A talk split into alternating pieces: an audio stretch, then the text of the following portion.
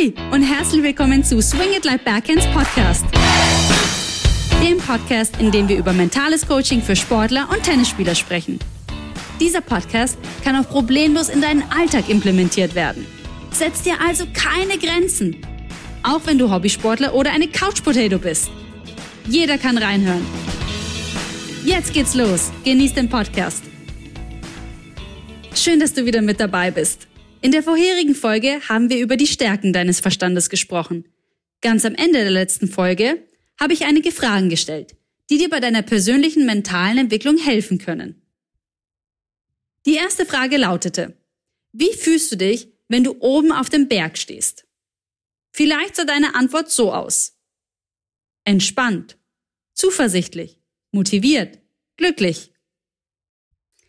Die zweite Frage war, Worauf konzentrierst du dich, wenn du dich auf dem Gipfel des Berges befindest? Nur auf mich selbst und auf niemand anderen.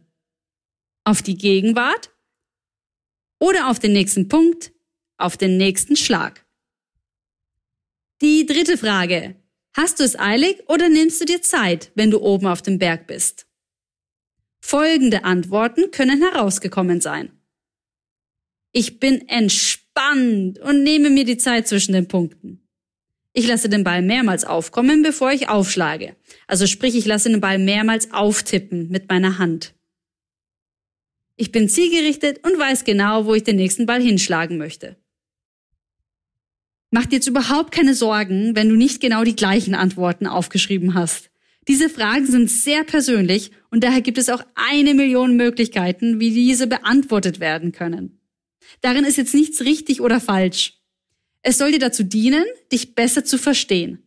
Das Wichtigste ist, dass du die Fragen aufgeschrieben hast und sie selbst beantwortet hast. Die meisten Sportler stellen sich ähnliche Fragen, aber unbewusst. Unterschätz also die Macht von den Antworten und Sätzen nicht, die du schwarz auf weiß sehen kannst. Ich hatte genau die gleichen Fragen auch andersrum gestellt und die Antworten dazu werde ich im Verlauf des Podcasts erwähnen. Jetzt beginnen wir mit unserem nächsten Thema. Und dieses Thema wird die Spreu vom Weizen trennen. Und wir beginnen das Thema mit einer Frage. Kannst du mir den Unterschied nennen zwischen das Spiel spielen versus für das Ergebnis bzw. Endresultat spielen?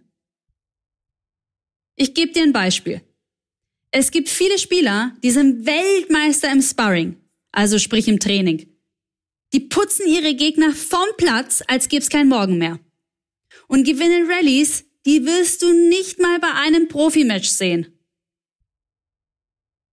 Ja, und dann kommt genau dieser Spieler, dieser Spieler, der alle vom Platz gefegt hat im Training, zu einem Turnier gefahren. Bei dem es wirklich um etwas geht. Es geht um Ranglistenpunkte, und oder Preisgeld. Und dann gehen sie auf den Platz und treffen keine einzige Kugel mehr.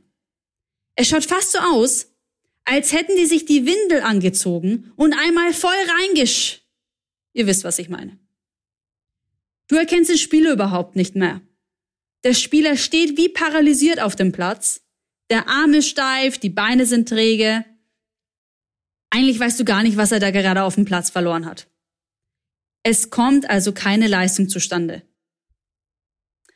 Und natürlich fragst du dich dann als Spieler nach so einem Match, was war das eigentlich gerade?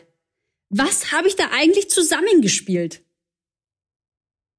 Dann kann es schon mal vorkommen, dass verzweifelte Eltern die Trainer direkt nach dem Match anrufen, die Welt nicht mehr verstehen und nach Hilfe fragen.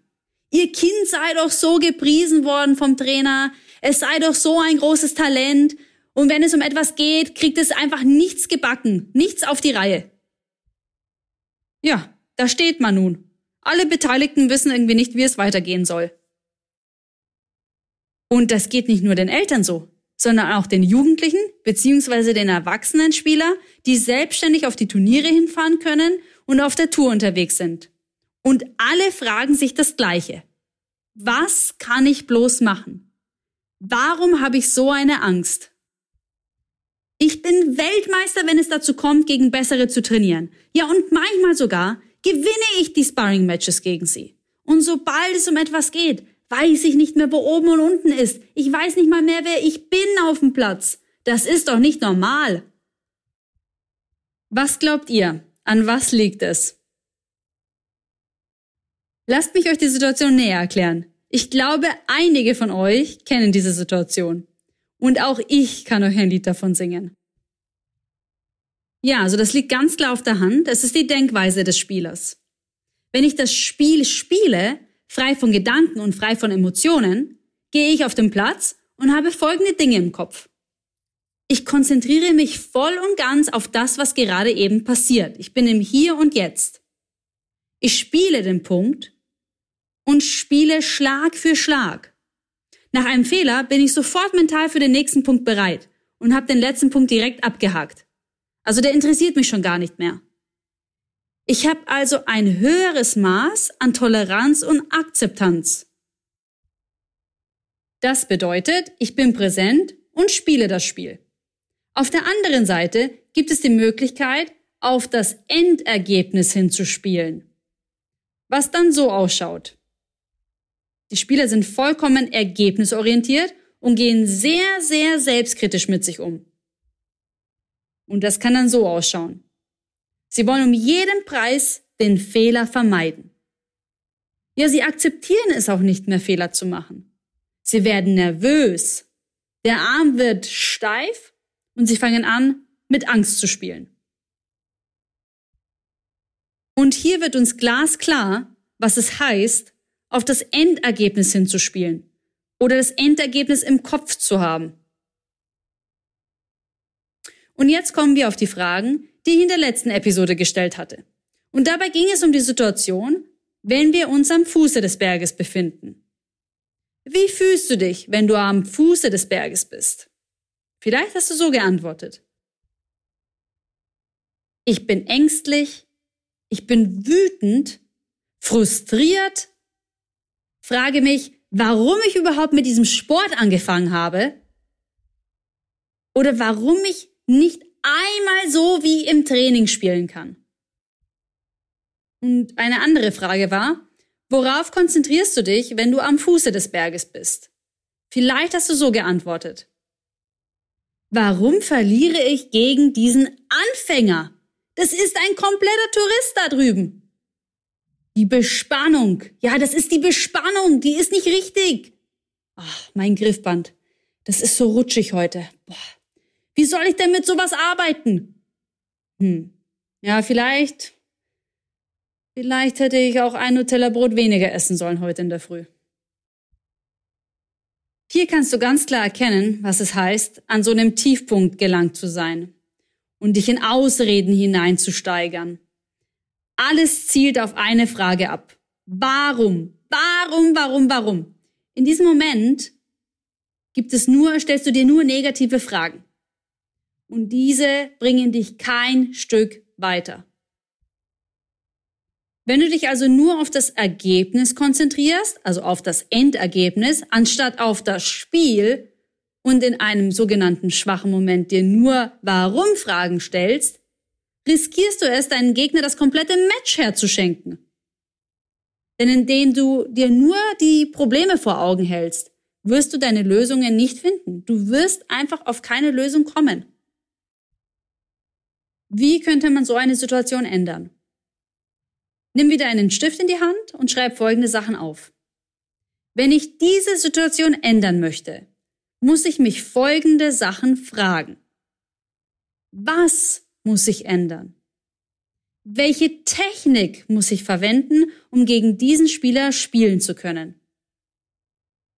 Was ist die Schwachstelle meines Gegners und wie kann ich davon profitieren? Ich muss mich schlussendlich auf die Lösung konzentrieren und mir öfters die Frage stellen, wie oder was? Wie kann ich mein Problem lösen zum Beispiel? Und das und diese Fragen bitte nicht nur dann stellen, wenn du ganz oben am Berg bist, wenn es läuft, wenn du am Gewinnen bist, sondern vor allem dann, wenn du unten bist, am Fuße des Berges, wenn du gerade zurückliegst. Genau dann musst du dir so welche Fragen stellen. Eigentlich ist es doch ganz klar, dass es nicht klug ist, sich solche Fragen während eines Matches zu stellen, wie zum Beispiel, warum kommt meine Vorhand oder meine Rückhand nicht? Warum verschieße ich alle Bälle? Von der Frage warum wird's nicht besser. Man kann sich die Frage warum stellen, aber in einem neutralen Aspekt. Also man sollte immer dazu mit einer neutralen Emotion entgegengehen. Und mit dieser neutralen Emotion sollten auch übrigens eure Trainer arbeiten. Also wenn euch euer Trainer irgendwann mal fragen sollte, warum spielst du so schlecht heute, dann solltet ihr ihm vielleicht einmal ein mentales Coaching anbieten. Oder vorschlagen, besser gesagt. Gut. Und jetzt kommen wir auch schon zur letzten Frage dieses Podcasts. Und die lautet, fasse alle Informationen und Aussagen jetzt zusammen, die ich dir während dieses Podcasts gegeben habe und antworte auf folgende Frage. Warum ist es besser, sich die Frage wie oder was zu stellen, anstatt die Frage warum? Das war's auch schon für heute. Ich hoffe, es hat euch wieder Spaß gemacht und ihr konntet bereits einige Sachen aus den Fragen und Antworten für euch herausziehen. Es war mir wieder eine Freude, mit euch über das Thema Mentalcoaching zu sprechen. Stellt euch die richtigen Fragen, um euch weiterentwickeln zu lassen. Und konzentriert euch nicht auf die negativen Aspekte, sondern auf die positiven, um schneller auf die Lösung zu kommen. Danke, dass du heute wieder mit eingeschalten hast. Hinterlass mir eine Nachricht oder Feedback über Instagram oder über meine E-Mail-Adresse. Es bleibt spannend, wenn es nächste Woche wieder darum geht, wie kann ich mich mental weiterentwickeln. Und falls ihr bis dahin euch die Zeit vertreiben wollt, auf Instagram findet ihr meine Tennis- und Workout-Videos. Lasst euch inspirieren und folgt mir auf Instagram at Swing It Like Backhand. Wir sehen uns. Ciao!